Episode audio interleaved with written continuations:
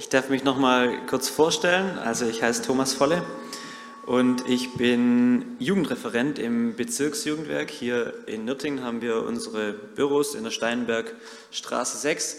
Und es ist richtig, ich bin auch im Stadtjugendwerk. Es gab strukturelle Veränderungen. Ich bin noch ein bisschen im Stadtjugendwerk, aber vor allen Dingen im Bezirksjugendwerk. Bin zum Beispiel auch am ähm, Högi, ähm, zusammen mit der Schulsozialarbeit mache ich dort verschiedene Projekte. Bin auch an der Mörike-Schule im Ganztagesbereich ähm, und dann sonst schwerpunktmäßig bei der Nova in der Versöhnungskirche, wo wir eben Jugendkirche leben. Genau. Ansonsten, was gibt es zu mir zu sagen? Äh, für alle, die mich nicht kennen, ich bin 32 Jahre alt, bin verheiratet, habe einen kleinen Sohnemann, Paul, fängt jetzt gerade kräftiges Plappern an. Ähm, hat, tut sehr gerne irgendwie seinen Hänger beladen oder mit dem Schlepper rumfahren. Ähm, Genau, von meinem Hobby werdet ihr gleich auch eins sehen, äh, nämlich in die Berge zu gehen. Äh, wird ein kleiner Teil auch von der Predigt sein. Ansonsten ein paar, ich freue mich, ein paar bekannte Gesichter auch zu sehen, weil doch in verschiedenen Kontexten sieht man doch manchmal auch wieder ähnliche Menschen äh, oder auch Menschen, die ich jetzt auch ein Weilchen nicht mehr gesehen habe. Schön auch heute euch hier zu sehen. Ja, ich beginne. Äh, Claudia, du darfst das erste Bild zeigen. Nochmal eins zurück. Genau. Man sieht dort den Aletsch-Gletscher. Der Aletsch-Gletscher ist einer der größten ähm, Gletscher in den Alpen. Ähm, er liegt im Berner Oberland in der Schweiz. Und ich war dort, durfte dort vor vier Jahren sein. Mein Vater ist Bergsteiger schon immer gewesen und hat mir also gezeigt, wie man das, wie man das so macht. War damals auch mit dabei. Und wir waren also in der Seilschaft, dann über den Gletscher. Man muss dann also immer wieder diese Spalten überwinden. Man muss sich gegenseitig vertrauen, sich sichern ähm, und irgendwie einen Weg finden durch das Spaltenlabyrinth von Hütte zu Hütte über Eis und Felsen. Und wenn es klappt, bis zum Gipfel oder auch nicht. Darf ich noch mal eins weiter? Wir haben unter anderem übernachtet auf dieser Hütte, das ist die Concordia-Hütte, und die wurde ursprünglich direkt an den Gletscher gebaut. Also eigentlich war unterhalb direkt der Gletscher. Mittlerweile ähm, muss man doch einige Treppenstufen hochlaufen zu dieser Hütte. Und zwar sind es, ähm, das letzte Mal, wo ich geschaut habe, wie viel sind 467 Treppenstufen mittlerweile. Ähm, du darfst noch mal das nächste Bild machen. Ähm, und es werden jedes Jahr mehr Stufen. Also man sieht es vielleicht so dezent, äh, diese Zacken, die da durch den Fels durchgehen. Das ist eine lange Treppe und unten steht man dann auf dem Geröll äh, und erst darunter kommt dann irgendwann der Gletscher. Für mich war das ähm, ja, ein, ein, Moment, wo ich ähm, für mich nochmal ganz neu realisiert habe, dieses Thema Klimawandel, das ist kein Märchen, sondern es ist Realität. Man, das kommt manchmal ein bisschen darauf an, wo man ist, damit man vielleicht auch die Auswirkungen davon merkt. Ähm, vielleicht haben wir als, als Deutsche in unserem gemäßigten Klima hier manchmal gar nicht mal so viel Auswirkungen davon. Beauftragt als zwischenstaatliche Plattform für Biodiversität haben mehr als 100 internationale Wissenschaftler folgenden Bericht veröffentlicht. Du darfst noch mal ein Bild weitergehen. Bis zu 700 Millionen Menschen werden in den nächsten drei Jahrzehnten womöglich ihre Heimat verlassen müssen, weil die Landschaften, in denen sie leben, zunehmend veröden. Klimawandel und Landzerstörung drohen die landwirtschaftlichen Erträge in großen Teilen der Welt bis zum Jahr 2050 zu halbieren. Als Folge sei mit sozialer Destabilisierung und gewalttätigen Konflikten um knapper werdende Ressourcen zu rechnen. Mein erster Punkt. Das Dilemma. Ich würde sagen, die globale Weltgemeinschaft, die steckt in einem Dilemma, in einer Zwickmühle. Oder wie es Günther Oettinger vielleicht sagen würde, we are all sitting in one boat. Es gibt verschiedene Sachen, die, die uns prägen oder die die Mehrheit, würde ich sagen, der Weltbevölkerung prägen. Wirtschaftliches Wachstum als oberste Priorität, Konsum als Belohnung für ein gestresstes Leben, übertriebenes Streben nach eigenem Besitz, den vielleicht auch zu mehren, die Sehnsucht nach den einzigartigsten Momenten und Erlebnissen, vielleicht besonders im Jugendbereich, die neuen Höchstmarken an Müllerzeugung, es gab noch nie so einen hohen Energiebedarf wie heute. Noch nie sind so viele Flugzeuge geflogen, noch nie wurde so viel Fleisch gegessen, noch nie sind so viele Autos gefahren wie heutzutage. Urwald wird für Palmöl gerodet, Korallenriffe überhitzen, übersäuern, sterben ab, Bienen weichen der Monokultur und der Schädlingsbekämpfung. Online-Bestellungen kommen aus der halben Welt und werden auch wieder in die halbe Welt zurückgeschickt als Retoure. Ständig neue Smart-Geräte beuten vielleicht noch die letzten Rohstoffe, die wir haben, aus. Weltweit könnten wir genug Nahrungsmittel für alle herstellen, aber wir kriegen sie nicht verteilt. Und bis heute gibt es Menschen, die hungern müssen, viele Menschen. Und dann habe ich unsere aktuellen Kriege noch nicht mal erwähnt. Wer also am einen Ende der Welt am seidenen Faden zieht, der kann am anderen Ende der Welt vielleicht für Katastrophen sorgen. Und genau zurückzuverfolgen ist es meistens nicht. An was liegt es jetzt genau, dass die einen jetzt hier ihre Dürre, ihren Tornado, ihre Überflutung haben? Es ist vielleicht eins der komplexesten Themen auch unserer Zeit. Als Jugendreferent bringe ich auch ein paar jugendliche Worte mit rein, die Älteren mögen es mir verzeihen. Und zwar, Alligator ist ein Musikkünstler, für die, die ihn nicht kennen, und ich zitiere einfach mal einen Text von ihm.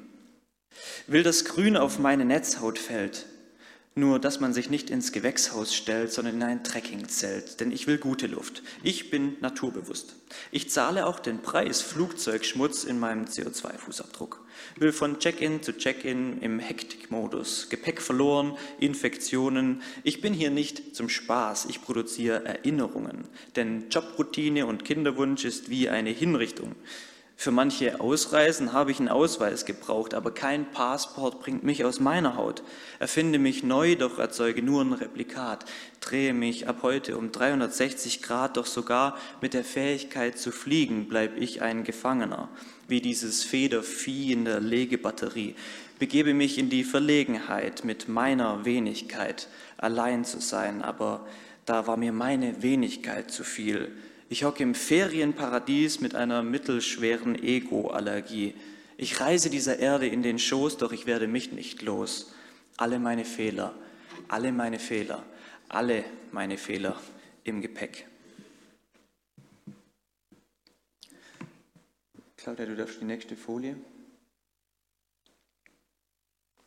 Wegen der Sünde seiner Habsucht zürnte ich und schlug es, indem ich mich verbarg und erzürnt war.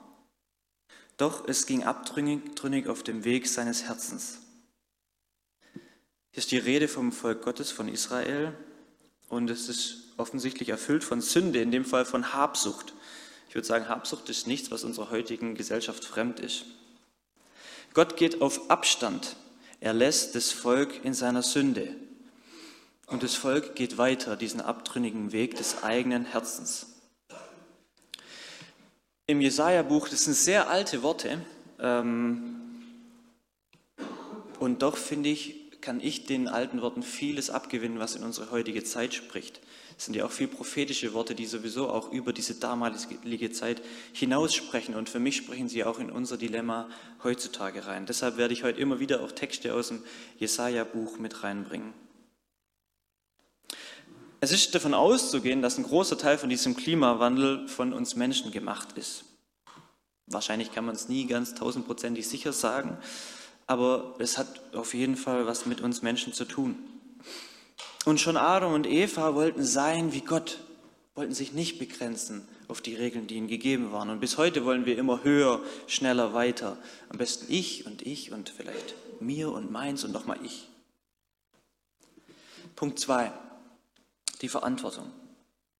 Wir sind hier, wir sind laut, weil ihr uns die Zukunft klaut. Ja, eine Parole von Fridays for Future, ähm, sicherlich nicht gerade sehr zurückhaltend, ähm, aber ähm, auch wenn Wahrheit drin steckt, finde ich, es steckt auch was Falsches drin, äh, nämlich wird der Finger gezeigt. Also, weil ihr uns die Zukunft klaut. Und wenn ich aber mit dem Zeigefinger auf jemanden zeige, dann zeigen also immer noch drei Finger auf mich. Darf ich die nächste Folie machen? Gott sah, dass kein Mensch da war und er wunderte sich, dass es keinen gab, der Fürbitte tat. Gott beobachtet sein Volk, er hat sich zurückgezogen und er ist enttäuscht, weil er denkt, wer solche schlimmen Dinge wahrnimmt und sieht, der kann doch nicht einfach nichts tun. Der muss doch einschreiten. Und vielleicht eines der naheliegendsten Dinge als gläubiger Mensch wäre die Fürbitte, ins Gebet zu gehen. Wenn mir vielleicht das Thema zu kompliziert ist, wenn ich selber vielleicht nicht anpacken kann an der Stelle, dann kann ich doch zumindest dafür beten, Verantwortung zu übernehmen für das, was in der Welt passiert. Nicht nur wegen den anderen, sondern auch wegen mir, vielleicht wegen der Zukunft von meinen eigenen Kindern. Weltweit sinkt die Zahl der hungernden Menschen, aber in Afrika steigt sie weiterhin. Von 180 Millionen Menschen sind es 230 Millionen Menschen, die hungern. Es ist eine deutliche Klimaungerechtigkeit. Der Westen, okay, heutzutage ist nicht mehr nur der Westen, aber ähm, die Industrieländer, die erzeugen den meisten Treib, die, die meisten Treibhausgase und der Süden, er muss dafür bezahlen. Wer am falschen Eck der Erde lebt, der hat einfach hier die A-Karte. Wer umziehen will, der braucht erstmal eine echte Alternative. Ich bin in diesem ganzen Dilemma auf eine inspirierende Initiative gestoßen, die ich euch heute vorstellen möchte. Angestoßen von einem demütigen Menschen, der eine bahnbrechende Entdeckung gemacht hat. Und er ist mir bei diesem Thema Klimagerechtigkeit und Wandel zum großen Vorbild geworden. Und 2018, das nächste Bild machen, hat er den alternativen Nobelpreis gewonnen. Und zwar ist es Tony Rinaldo. Das ist Nummer eins zurück, genau da ist der alternative Nobelpreis. Er ist aufgewachsen in Australien, ein studierter Agrarwissenschaftler. Er hat nicht mit dem Finger auf andere Menschen gezeigt, sondern er ist losgezogen. Er hat sein Leben der Aufforstung in trockenen Gebieten Afrikas gewidmet. 1980 reiste er das erste Mal mit seiner Frau in den Niger und dort pflanzt er die ersten Tausenden von Bäumen. Jetzt kann man ja denken, oha, das ist ja schon allein jetzt richtig mega cool. Aber er muss dabei zusehen, wie fast alle von diesen Bäumen entweder verdorren oder direkt wieder abgehauen werden für Brennholz oder Baumaterial. Das heißt, diese Rieseninitiativen, die er da macht, die landen eigentlich im Nichts. Und völlig entmutigt reist er durch das Land. Er will immer noch, sein Ziel ist immer noch die Aufforstung und Entgegenwirken von der Verödung von diesem Land und dass die Wüste sich ausbreitet. Und er fährt also durch dieses Land und er nimmt diese vielen Büsche wahr, die überall sind. Und das ist nichts Neues. Er hat diese Büsche schon tausendmal gesehen. Ist normal dort in der Vegetation. Aber an dem Tag ist er irgendwie so drauf, er muss seinen Wagen anhalten und er steigt aus und er guckt sich diesen Busch genauer an. Und er geht dann dahin und guckt sich die Blätter an, wie man es halt so macht, wenn man bestimmen will, was das eigentlich ist. Und er sieht, es ist kein Busch, das sind Blätter von einem Baum, die aussehen wie ein Busch. Und er merkt, das sind alles keine Büsche. Das sind alles Bäume, die halt aussehen wie ein Busch. Weil sie jedes Mal wieder, sobald sie austreiben, direkt wieder abgeholzt werden, um für Brennholz oder Baumaterial irgendwie wieder direkt verwendet zu werden. Das heißt, die wurden vor einigen Jahren umgehauen, aber die Baumstümpfe wurden im Erdreich belassen und die treiben ständig wieder aus. Er musste also vielleicht gar keine neuen Bäume pflanzen. Vielleicht waren die millionenfach schon vorhanden im Land, schon bevor er gekommen ist und seine schlauen Ideen hatte. Unsichtbar im Boden, eingegrabene Baumstumpfe, Wurzeln und Samen. Er hat damit also begonnen, diese Büsche zu erziehen mit einem speziellen Schnitt. Ähm, und er hat eine Methode entwickelt, die heißt FMNR, ähm, Farmer Managed Natural Regeneration. Seine Vorschläge kamen aber erstmal überhaupt nicht gut an bei der einheimischen Bevölkerung. Auf den ausgemerkelten Feldern sollten jetzt auch noch Bäume stehen lassen. Die hungrigen Rinder sollten von dem kahlgefressenen Hügel weggehalten werden, dass die Bäume dort wieder wachsen können. Und weiteres Schlagen von Brennholz war verboten. Die neuen Ideen brauchen Zeit und sie brauchten hartnäckige Begleitung, bevor sie Fuß fassen können. Das Team hat sich dann auf einzelne Menschen konzentriert, die sich darauf einlassen wollten und die sollten dann ein Beispiel für die Bevölkerung werden. Sie haben also dieses FMNR auf ihrem eigenen Land praktiziert und später sollten sie es den Dorfbewohnern dann, den anderen Dorfbewohnern beibringen. Denn Bäume bringen viele Verbesserungen selbst auf Feldern. Sie bremsen den Wind und dadurch wird weniger Erde abgetragen, also weniger Erosion auch bei starken Niederschlägen. Das bedeutet für uns zum Beispiel, dass weniger Feinstaubbelastung kommt. Ich habe erst heute wieder im Radio gehört, dass wir Sahara-Staub in den nächsten Tagen haben. Der kommt also nicht von hier. Bäume mildern die Hitze und tragen zur Fruchtbarkeit des Bodens bei. In der Trockenzeit können die Nutztiere die Blätter von den Bäumen fressen und sie liefern ausreichend Brennholz für den Haushalt. Und natürlich, das kennen wir, Obst von unseren Baumwiesen. Wenn ein neuer Baum gepflanzt wird, dann braucht er Jahre, bis er irgendwann mal Brennholz oder Obst liefert. Aber ein Baum, der schon verwurzelt ist, der treibt innerhalb von drei Jahren so stark aus, dass er schon wieder das Blühen beginnt. Die meisten Dorfbewohner, die haben erst auf FMNR umgestellt, als sie gesehen haben, dass es beim Nachbarn wirklich was gebracht hat.